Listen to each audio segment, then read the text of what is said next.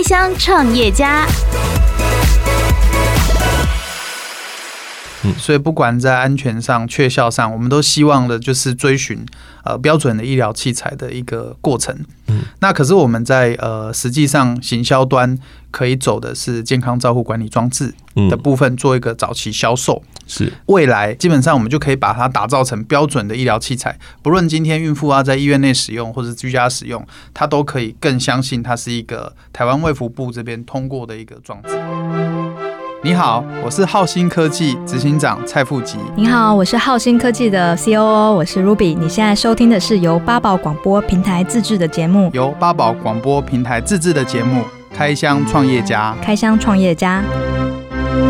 欢迎收听八宝广播自制的节目《开箱创业家》。你好，我是阿哲。我们说到智慧科技，你会联想到什么样的产品呢？智慧型手机、智慧型手表、智慧型手环，还有智慧音箱，还是你家里的扫地机器人呢？当然，不只有在我们的日常生活当中，有很多的产业其实透过智慧科技去提供产业的效率，还有它的价值。那今天我们要来聊的，就是将智慧科技应用到医疗照护上，透过穿戴的装置，帮助孕妈咪能够了解肚子里的宝宝它的活动的状态。这是什么样的科技，什么样的技术呢？今天就跟着阿哲一起来了解喽。来，欢迎浩新科技执行长蔡富吉以及营运长洪如玉 Ruby，你们好。阿哲好，各位听众大家好。你好。执行长跟我们来介绍一下你们这一套用在怀孕的妇女身上的这个智慧型穿戴系统，它能够提供什么样的讯息给孕妇呢？是的，这个部分呢会分两个层面。嗯、那从我们的这个装置本身技术上，它提供的生理资讯呢是包含连续的胎儿心率，是，然后呢还有加上胎儿的这些胎动啊，它的活动状态，或者是它的打嗝的这些状态。那另外一个部分呢，它也可以连续的侦测孕妇的心率，了解孕妇的活动跟她的姿态。那这些东西其实呃，乍听下来，它是一个像医疗等级呃，譬如说超音波、呃胎心仪这样子一个连续的胎心率输出的一个状态。是。另外一方面呢，我们其实设计上对使用者其实是希望让妈妈或是亲人可以了解宝宝在肚子里的这个状态。嗯哼，那长期和规律性的这些检测呢，其实它是可以达到医疗预警的这个服务。是是是。那所以说，其实我们同时也可以让家人啊同步了解孕妇自己的状态，譬如说她是不是紧张啊，呃，情绪压力大啊，同时也可以了解宝宝目前的一个状态。嗯，当时同时，其实像胎儿一天的作息，或是宝宝他目前真实的这些胎心音。他一些回馈的动作，其实我们都可以透过这样子一个装置跟服务取得。这样听来好像就是把你们的这套装置带回家，就好像在家里做产检的感觉。是。那它穿戴的舒适度上啊，会不会非常的麻烦？然后它的器材是不是跟医院一样？好的，刚刚因为阿哲您问到了说，他跟医院上面的这些技术是不是有些不一样？那这边的确值得一提的是，呃，其实医院用的是超音波的技术。嗯。那超音波本身它是一个带有能能量的一个高频的声音震动嘛，嗯哼，我们采用的一个技术呢，其实是以一个更安全考量的，所以它是一个呃被动式的那全频的声纹，其实就很像是您用听的，只是它听得更广。更复杂，嗯，那这样子的一个呃感测融合技术呢，其实坦白讲，它超过一般像是传统医师用听诊器，嗯，来做探测这样子的一个能力，嗯，所以说也有赖于现在新的技术，然后新的感测技术跟演算法，其实我们把这个东西应用在孕妇上面，拓展到更多的这些感知跟能力，所以他才有办法达到跟传统。在医院里面的超音波一个很大的一个不一样，嗯、就是它相对来讲它是并没有提供能量的，嗯，所以它可以长时间的佩戴检测，不会让孕妇有任何的疑虑啦，嗯，因为其实呃像是在这个呃 W 呃 WHO 这边，其实它会有一些规范，他们是建议就是因为呃胎儿还在发育，所以不希望用像超音波这样子的一个装置持续对宝宝加热了，因为它就是一个生长中的细胞嘛，是。对，那所以说在技术上有一个蛮大的一个差别。那从佩戴的这个经验来讲，那我觉得这边就会有个故事想要跟这个阿哲还有各位听众分享。嗯哼，其实，在开开发这个装置的过程中，呃，是我老婆全程参与。嗯，那她刚好就是在孕期，所以也非常的巧。嗯哼，当时我们在呃我老婆怀孕的这个过程中，我们就一直想要寻求一个更安全、更理想的一个呃照护感测装置。对，在我老婆大概二十四周开始的时候，其实我们在这样子的一个创业发想，这样的技术就开始使用在上面了。嗯哼哼。那所以说在，在好从呃二十四周一直到我老婆呃大概一个多月前分娩，在这段历程中，其实我们是天天测试开发。嗯。那其实，在做医疗器材，我们最重要的一个流程就是不断的迭代改进。嗯。就是从它的这个效果跟它的这个可用性上面不断的。跟进，嗯，我们特别有感触的，就是因为有我老婆跟我的小女儿的配合，是，所以其实这个装置呢，它开发的非常的快速，嗯，然后我们也非常的有信心，就是除了在呃安全性上面，因为毕竟是用在我自己的女儿啦，是。对，所以应该不会有任何人更在意这件事情了，嗯哼，然后呢，在这个效果上面，还有在这个舒适性上面，那都是可以满足。呃，我老婆还有当时在一些外部的一些孕妇朋友的一些测试上面，嗯，那我举例子好了，就是舒适性这一点呢，其实我老婆是可以带着一整晚睡，嗯、睡觉，就是不会有太多的负担。是。对，那当然这个东西不一定是要呃连续二十四小时佩戴啦，嗯、哼哼它在设计情境上其实是可以规律的确认就可以了。嗯哼哼对，那只是说它并不会有些过敏反应，嗯、或者是压迫感。嗯，那我们的确会把它想要打造成是类似一个孕妇的 Apple Watch。嗯，那借由这样子的一个穿戴装置，它可以无时无刻的了解宝宝的状态，或是呃更进一步的做一些风险的预防，这样子。是是是，对。妈妈穿戴了这个装置之后，她的反应有跟过往是不一样的吗？就是胎动比较严重啊，或者是什么？好的，这边蛮有趣的点就是我可以呃，因为就是。譬如说，我老婆呃曾经有一段时期感冒了，嗯，那她就很担心宝宝的状态嘛，嗯，那所以说我们那个时候也是密集的去观察宝宝的状态，发现他那个时候会特别爱睡觉，嗯。就是呃，我们从这个连续胎心率曲线可以发现，他那个时候活动量的确有比较少一点，不过都还是有活动，所以就是让我们非常的安心。嗯，那呃有几次像我老婆看了一些恐怖片啊，或者一些比较呃复杂的刺激的一些影响，就是宝宝的活动会增加。那其实这也当时让我联想到一个蛮有意义的，就是以往我们在做胎教。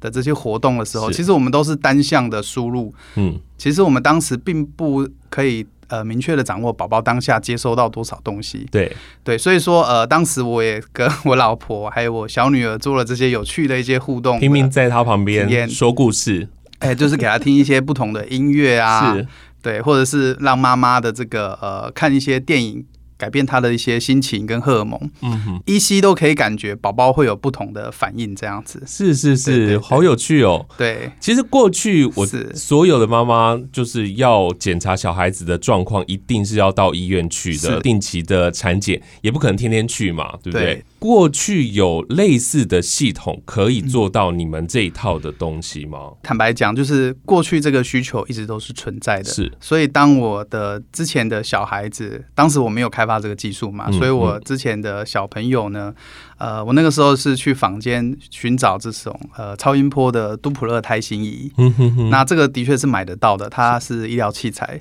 哦。对，那它其实比较像是定点的检测，就像我们量血压这样子。嗯，嗯，嗯，那我们手持的去找到宝宝的这个心脏的位置，嗯，就是一次性的把当下宝宝的这个心跳量出来。对。可是坦白讲，我们当时在使用上一定会觉得呃。有一个很大的一个缺陷，就是我当下就是看完之后，然后后来呢，就是我没有在量的时候，宝宝呢是对，所以变得是说它在使用上会相当的不便利啦嗯哼。那而且其实其实也有一些呃，像 FDA 的一些报告是有提出一些预警，因为它是一次性的量测，所以当下你可能量错了。那你不以为意，以为宝宝是正常的。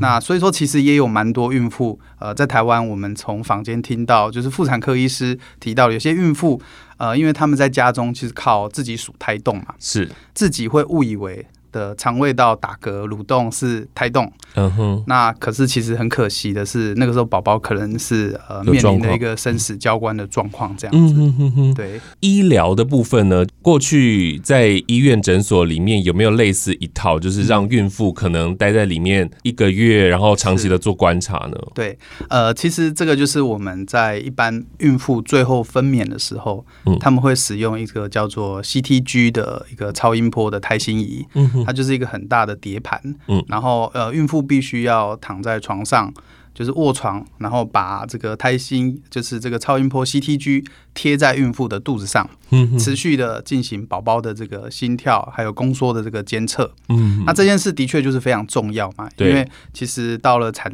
呃分娩前，其实会有很多这种呃胎儿不预期的一些风险，是。对，那呃，传统上的确就是有一些高风险的孕妇，她就必须要选择回到医院，借由刚刚那一套装置，持续的在医院卧床。是对，所以说呃，像我身边也有很多朋友，他们花了就是数十万到上百万，嗯，就是每天躺在医院进行这样子的一个检测。是对，那其实过去我也曾经跟一些非常知名的这个妇产科医师聊过，嗯，那有一。部分的孕妇，她其实她的风险并没有这么高，嗯，她其实可以选择一个更轻量的，像是居家的一个照顾方案，没错。所以当时在这样的音乐机会下，那我也慢慢的发想。在呃，我们从这些过往的一些技术啊、经历上，是不是能够提供更广大的孕妇有这样子的一个机会？嗯，而并不是说她只能选择是呃长期在医院卧床，或者是就是回到家用一个非常不客观的自己感知胎动的方式来了解胎儿的状况。嗯哼哼，对。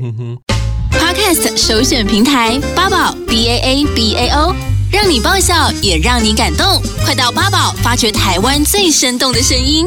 浩兴科技在去年的十一月底才成立的，是，哇，那前面你们花了多长的时间做研发，才决定要创业呢？是的，呃，其实在，在呃，为什么会要这样子的一个发想跟创业呢？坦白讲，它也并不是呃偶然的，或是短时间的。基本上，我大概有十年的这个呃医疗器材跟感测器的一个开发经历。是，那其实我过去曾经做过非常多东西，那包含的是一些医疗设备、生理感测器的开发，譬如说，呃，像是一些呃雷达波用 Ultra Wideband 的这样的一个技术。嗯，那这个技术后来我是大概七八年前开发的，现在大概已经在 iPhone 上面有采用这样的一个技术了。嗯，对，所以其实技术发展历程相当的久远。对，那我也做过了一些电生理阻抗啊、镭射干涉仪啊，跟一些光电。二极体在呃生医组织讯号方面的一些探勘研究是，所以说其实累积的这些大量的这些开发经历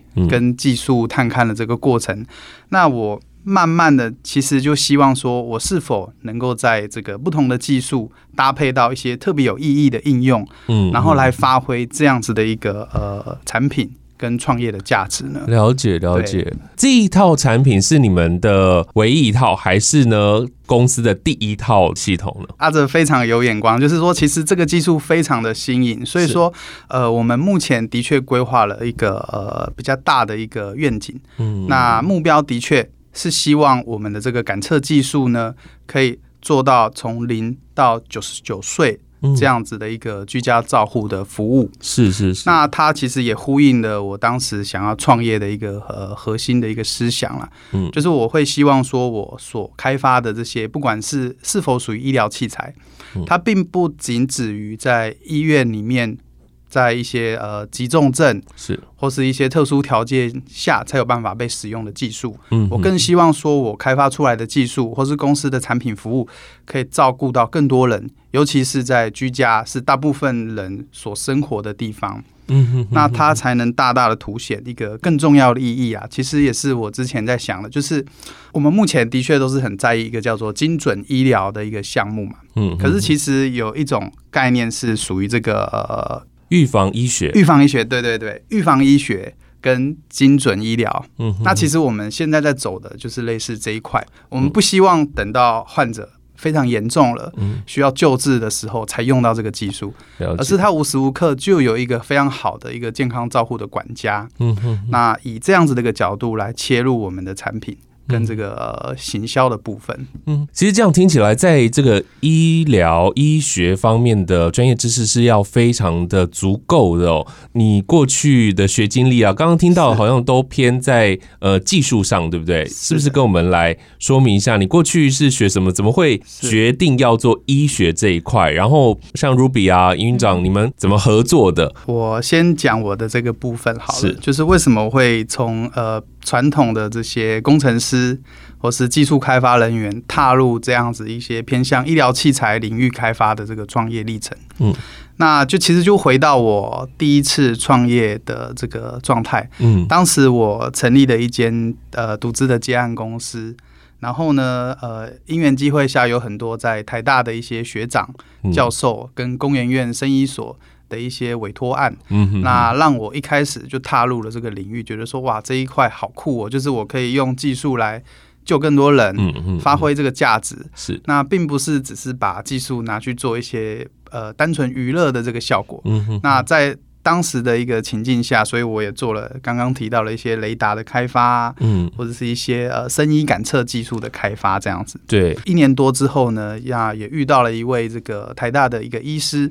嗯，那我们当时其实也是在筹划如何把台湾其实我们一个很重要的这个医疗资源跟经验，这个东西的确是在台湾一个很好的优势，是把它跟我们在台湾的这个硬体。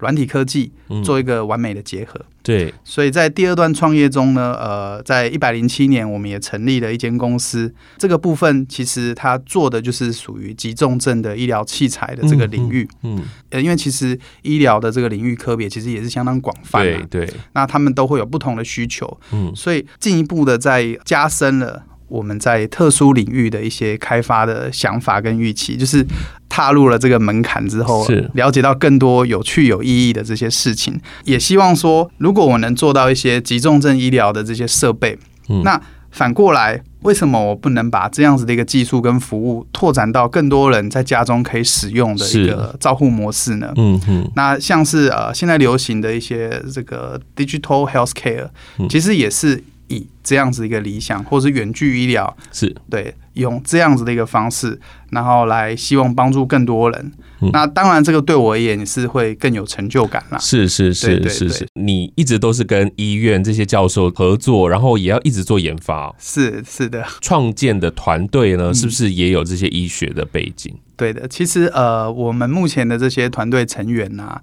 那在我过去在这三间公司，呃，或是更早之前。其实这些都是我志同道合的伙伴，嗯哼哼，就是一路陪着我做一些跟医疗器材、生医感测领域相关的这些伙伴。嗯大家都会对这个方面有蛮高的这个 sense 跟认知啦。嗯。因为其实坦白讲，呃，台湾的这个半导体业的薪资非常的诱人。嗯。医疗器材本身是并不是一个高薪的产业。是。所以我我能留住这些伙伴，其实也是靠着大家有一股热忱，是跟这个成就使命感。嗯，然后来大家一起来成就这样子一个呃先进的这个远距照护医疗器材的一个发展项目，这样子。嗯嗯对，所以一开始的团队你们找了多少的人啦？呃，目前我们是六个这个全职的员工，包含的研发、呃市场行销、商务，嗯，然后呃有一些外部的一些顾问的方式。了解了解。呃，Ruby 怎么会进入到这个团队呢？呃，其实呃，这段故事蛮有趣的，就是说，呃，我其实是在去年是。美国疫情爆发前，嗯，才回来的，然后。在那之前，我其实都是在美国，大概快四年，嗯、然后是在一个旧金山，然后蛮多人会去参加一个技术的呃新创或者是产业的盛会，嗯、然后刚好在一个非常巧合的因缘机会认识了富吉，嗯哼哼，对，所以那时候其实对我的 background 是呃，我之前在台大是国际企业，然后后来是对。译文产业比较有兴趣，嗯，然后想要进一步去做一些视觉化，然后才到美国去呃念了一个 master，然后是做视觉化，嗯、然后我会对于说怎么样跟比如说机器啊界面互动是蛮有兴趣的，嗯，然后遇到负极之后。呃，就会觉得说，哎，这个可以假设可以把这样的，比如说视觉化漂亮的东西，或者是更好的呃使用者经验，放到一个健康照护的产业，然后更有意义的话，嗯、我会觉得蛮不错的。所以那时候就是有这样的巧合就回来了。嗯、是进入到了这个团队啊，因为它就是一个跟医学很有关系的，对啊，学习的东西非常多，对对每天都觉得在成长。那这一套系统啊，你们花多久的时间研发啊？是去年在七八月的时候，当时我老婆就怀孕了嘛。嗯，那当时我们也非常的担忧嘛。嗯，在疫情时期怀孕了，那又不想要跑医院这样。这一段时间呢，就是呃，我老婆非常紧张，然后也希望。我赶快做一些他可以每天了解宝宝状态的装置，嗯，所以我那时候背负的除了自己创业的使命之外，还有我老婆跟我女儿，就是不断的催促我说：“ 这个爸爸，我要赶快可以跟你互动这样子。”是是是，一开始想要哪些数据，然后后来有越来越多的数据，对不对？对，其实这个部分也是呃，真正我们在开始执行这样子的开发的时候，才慢慢的有更多的这个感触。嗯，就是譬如说，我当时只是很单纯的把它想要跟医疗器材做一个比对，对，它就是提供连续的这个胎胎儿的心率。嗯，可是当我做了一阵子之后，我发现其实如果我们今天是以这个孕妇消费者端。为这个诉求的话，其实他们还要多一层的是安心感跟互动感，嗯，还有一些娱乐的效果。是，所以我才会说，呃，像我的女儿，她在我老婆三餐作息中，她的一些状态，然后有一些呃胎教的一些回馈，这些东西的确也都是后来陆陆续续我们把它给呃追加进去的，就是提供孕妇的不光是。安全感、安心，还有更高的一个温馨跟喜悦的一个成分在里面。嗯哼哼，所以这样技术是过去累积的这些经验，让你可以很快的一次做到位。那这中间没有碰到什么样研发的问题呀、啊，或者是你们孕妇穿戴上，在这个研发的过程当中有没有做什么改善？这样子？对，的确就是呃，我刚刚前一段也有提到说，我们做了六代的改善。嗯嗯、那其实就是在比如说有一些设计。的确，在呃，我老婆或是其他孕妇这边测试发生了一些状况，嗯，譬如说佩戴不适，嗯，或者是说佩戴的状况不好会松脱，嗯，那乃至于有的时候会失效，嗯，那所以说这个就是我们在这几个月历程中陆陆续续克服改善的部分，嗯，那其实呃，这个部分也有一个医师跟我说，这样的经历非常的有趣，因为坦白讲。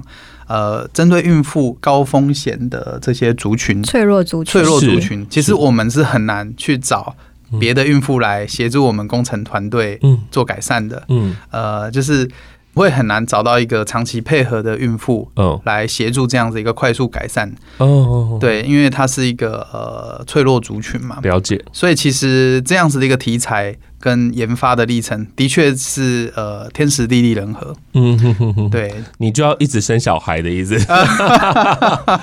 是这样的，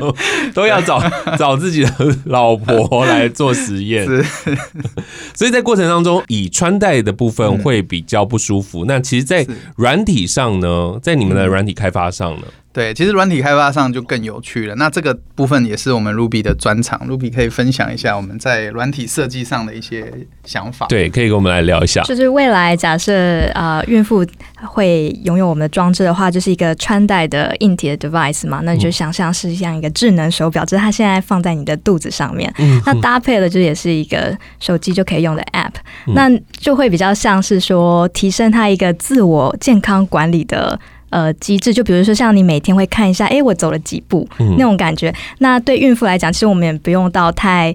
生硬或是太那种呃危机意识感的去想要让他好像很紧张。我们只是想说，哎，假设他今天走了比较多路，我回家听看看宝宝，哎，是不是胎心跟昨天一样，或者跟上个礼拜一样，比较像是这种自我健康管理的意识。是，所以呃，我们在想说，假设有这样子的东西放在里面的话，那融合他自己一天的，比如说像他的活动量啊，或者是他自己的心率，那是不是跟宝宝有联动？那就会很有趣，再加上说，比如说我今天喝比较多水啊，那宝宝是不是比较活跃啊？或者是宝宝的胎动的这种呃联动性？那更有趣的是，呃，比如说像假设我们可以跟音乐连线的话，嗯，那我就可以，比如说他现在在听他喜欢的音乐，嗯，而不是说传说中那种胎教莫扎特那种音乐，说明他喜欢的音乐，宝宝会比较。平稳，或者宝宝会比较亢奋。放那种呃一般大家所谓的胎教音乐，说不定他不喜欢，妈妈不喜欢，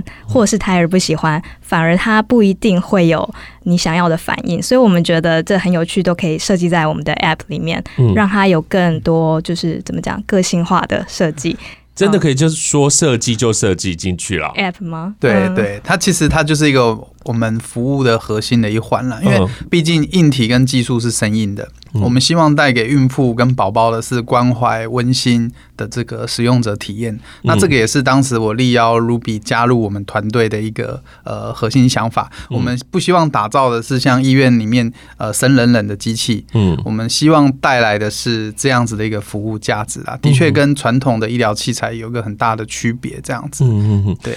八宝 B A A B A O 网络。广播随心播放，跟随你的步调，推荐专属 Podcast 节目，开始享受声音新世界。你好，我是浩新科技执行长蔡富吉。你好，我是浩新科技的 COO，我是 Ruby。你现在收听的是由八宝广播平台自制的节目，由八宝广播平台自制的节目《开箱创业家》。开箱创业家。因为我看到你们的资料上面写的是医疗级的穿戴系统嘛，对不对？对，就是我说明一下，医疗级这边我们的诉求是我们在开发的阶段，就是以这个台湾的二类医疗器材的一个最高标准来进行开发设计。嗯，所以不管在安全上、确效上，我们都希望的就是追寻呃标准的医疗器材的一个过程。嗯，那可是我们在呃实际上行销端。可以走的是健康照护管理装置的部分，做一个早期销售。是未来基本上我们就可以把它打造成标准的医疗器材，不论今天孕妇啊在医院内使用或者居家使用，它都可以更相信它是一个台湾卫福部这边通过的一个装置。那为什么会有这样子一个想法呢？其实这个在呃我创业过程中也常常看到很多产品在商业模式上这样子运用。呃，我举个例子好了，就是说像呃比如说特斯拉。跟威猛，就是说大家都知道，全自动驾驶车是一个呃 Golden，可是我们怎么陆陆续续达到呢？就是如果我今天选择的就是我只要把我只能在做出全自动驾驶车的时候，我才能上市，是那它其实是一个非常艰辛的过程。嗯，所以呃，反之像 Tesla，它就是陆陆续续的改变它的这个技术。慢慢的从呃这个辅助驾驶一步步的往全自动驾驶的一个方式来进行，嗯哼，那这个是在呃消费或者是这个自动车的领域啦。其实，在医疗器材领域也有一个很有名的达文西的持针器，嗯，它一开始其实也不是它宣称的这么复杂的一个手术器械。所以说，我们如果以商业的规划的话，的确会希望我们的技术产品是可以渐进的、慢慢的变成正式的呃医疗医疗器材这样子的一个方式。嗯哼哼，了解了解。那也就是你们现在浩信科技接下来的目标，对不对？对对。接下来的这些东西啊，是有没有一个时程，然后规划呢？好的，其实呃，刚刚我们聊到的是孕妇的这些装置嘛，阿哲你应该也可以想象到，其实。宝宝出生之后需不需要照顾呢？需要。对，所以其实我们呃目前的确紧锣密鼓的也把新生儿照护装置给开发出这个 prototype 了。嗯哼，那这是跟着你的小女儿的生长历程开始，哎，是是，她从那只有几公分的时候开始就做你的实验品了。是是是是是，嗯，所以现在开始做小朋友的。对，那小朋友的这个部分其实也相当的有趣啦，就是说呃，一般我们以往。父母担心的的确是一些呃，像新生儿猝死这样子的一个风险。嗯，然后呢，可是我我当过三次的新手爸妈，嗯，所以我会知道，除了那个之外呢，其实大便尿尿是一个非常老人的事情，是。像是这个尿布疹的这些问题，对。好，或者是说它的消化的状态，嗯，所以说其实呃，我们在这个新生儿这个产品的部分呢，呃，完全配合像新手爸妈，嗯，他们最需要的这些协助，嗯，然后来开发出来的，太厉害了。对，那 这些着眼点的确都是以消费者需要的东西来做开发，是。那呃，这个东西我们的策略也会很像特斯拉啦，就是说，呃，它毕竟有很大一块。像是呃肠胃消化道的部分呢，嗯，它是要靠数据模型的，一定的，对，所以说其实我们会希望更多 Tesla 上路开，那我们在这些销售策略上也会希望它是一个低价亲民的一个服务，希望更多的孕妇跟宝宝都可以享受到这样子一个无微不至的照护体验。嗯哼哼哼，你们需要更多的人来帮你们做测试吗？呃，当然需要啊，对，是因为其实我们现在已经有一些小量的呃试产出来，然后也有搭配的 App。假设您刚好观众朋友刚好是在孕期，然后二十几周之后，然后对我们试用我们产品有兴趣的话，嗯、可以来跟我们、嗯。就是联络，就是打浩鑫科技就可以。那我们当然就是会有专员去跟你联系，也会有车马费这样子的提供，因为就是要配合我们做一些试用嘛。那还有一些流程。那我相信对孕妇而言也是一个蛮好的，就是说